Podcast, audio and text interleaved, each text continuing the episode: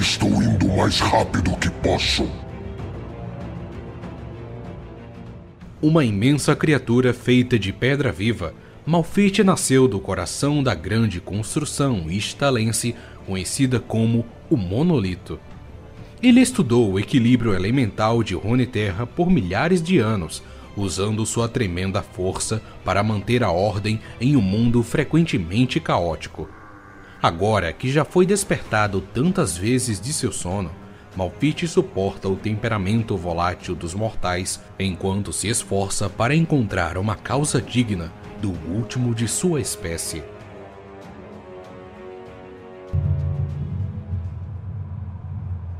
Raízes de uma árvore envenenada. A poeira era como véus pendurados quando Shorai seguiu o chefe de túnel, Hewlett, e seu conjunto de membros mecânicos para mais fundo dentro da caverna. Ela respirava através de um exofiltro usado e tentava não imaginar quantos mineradores zaunitas tinham sugado o ar por ali ao longo dos anos. Lampiões de chamas químicas estavam pendurados em vigas de madeira no teto e pingavam gotículas brilhantes em seus capacetes de ferro enquanto passavam por baixo. Ouvi dizer que tu explora retado, né? Grunhiu Hewlett, olhando por cima de seu ombro. Mas acho que nós ouviu errado. Ouvimos dizer que você é uma boa exploradora. Shorai traduziu. Mas parece que estávamos enganados. Fazia sete anos desde que ela veio para Zal, mas o estranho jargão do minerador ainda demorou um pouco para fazer sentido para ela. Conta pra eles que nós não carecemos de explorador piltovense. Continuou Hewlett. Eles não conhecem a Zal Rocha do mesmo jeito que nós. Vai afundar tudo de primeira. Eu lhe garanto, chefe Hewlett. Eu explorei minas por todo lugar, de Shurima a Zaun, disse Shorai. Eu conheço esse lugar tão bem quanto você. Se você tá dizendo. Grunhiu Hewlett conforme eles entravam na galeria ao final da passagem. Mas as pedras não é como você tá pensando. Mineradores cobertos de poeira estavam sentados próximos a furadeiras químicas, picaretas pneumáticas e caixote de explosivos. Cada um deles deveria estar atacando a rocha em busca da cobertura de Exita que ela prometeu ao Baron Grimm que estaria por ali. Vê-los ociosos assim incomodava bastante sua ética de trabalho. Hewlett levantou um lampião químico para iluminar a rocha no fim da câmara. A princípio, Shorai não estava certa do que estava vendo. Os extratos aunitas eram mais frequentemente calcários sedimentares esmagados, intercalados com bolsões de rocha metamórfica forjados por calor e pressão intensos há não muito tempo. Isso era algo completamente diferente. Shorai apanhou o lampião e percorreu a galeria. Ela tirou sua luva e passou a ponta dos dedos pela parede. Perfurada, quente ao toque, com uma curiosa tonalidade marrom e parecendo algo que ela esperaria encontrar em Shurima, sua terra natal. Isso não faz o menor sentido, disse ela. Isso não estava aqui ontem. Eu tentei avisar, né? Respondeu Hewlett. Cavamos ontem do mesmo jeito que você falou. Voltamos de manhãzinha e encontramos assim. Seja o que for, o barão não está pagando para vocês ficarem sentados sem fazer nada. Vamos explodir isso.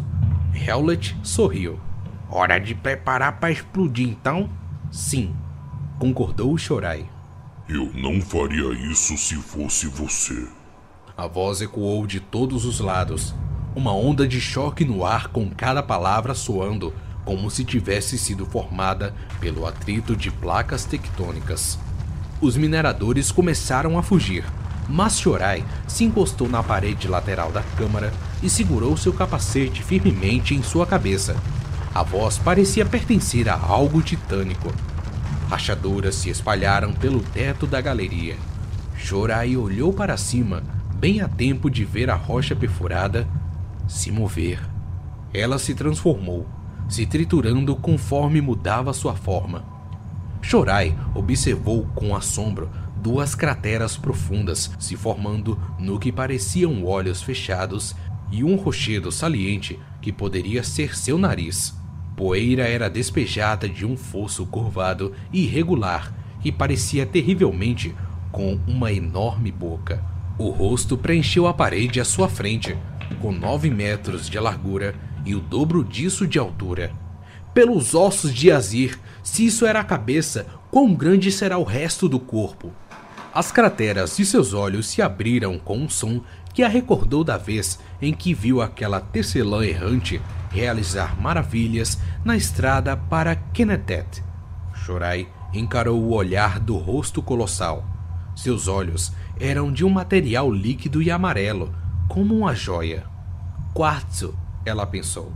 Não é natural nessa região. Essa rocha está infectada. Disse a voz a Shorai, que pressionava suas mãos aos ouvidos devido ao volume ensurdecedor. Criaturas se movem dentro dela, belas à sua própria maneira, mas caóticas. Você não deveria quebrar esta rocha. Isso te traria um terrível fim. Os olhos piscaram e cascalhos caíram de suas pálpebras rochosas. Hã? Você é um espírito da montanha ou algo assim? Ela perguntou. A testa do grande rosto se enrugou com um barulho de lamentação. Não. Pelo menos acho que não. Acho que já fui parte de um certa vez. Tanto caos nesse mundo torna difícil lembrar das coisas. Então, o que você é? Ela questionou. Hã? Que será que eu sou? Disse ele, flexionando a passagem da mina quando suspirou tristemente. Um fragmento de algo muito maior. Um servo da ordem procurando o seu propósito. Me chame de Malfite. Xistos soltos caíram em cascata das rachaduras nas paredes do túnel e os suportes de madeira gemeram quando foram submetidos a tamanha pressão que jamais haviam sido construídos para aguentar. Shorai não gostou da aparência das rachaduras na cobertura sobre sua cabeça. Elas eram ambiciosas e estavam ansiosas para avançar. Poderia parar de se mover? Acho que você vai acabar derrubando toda a caverna. Ah, desculpe. Você disse que a rocha estava infectada? Perguntou o Shorai. Com o que exatamente? Coisas que não deveriam ser. Criaturas que vivem apenas para consumir. Shorai sentiu seu coração acelerar. Tendo crescido na sombra da destruída Ikatia, ela sabia de criaturas que combinariam bem com tal descrição.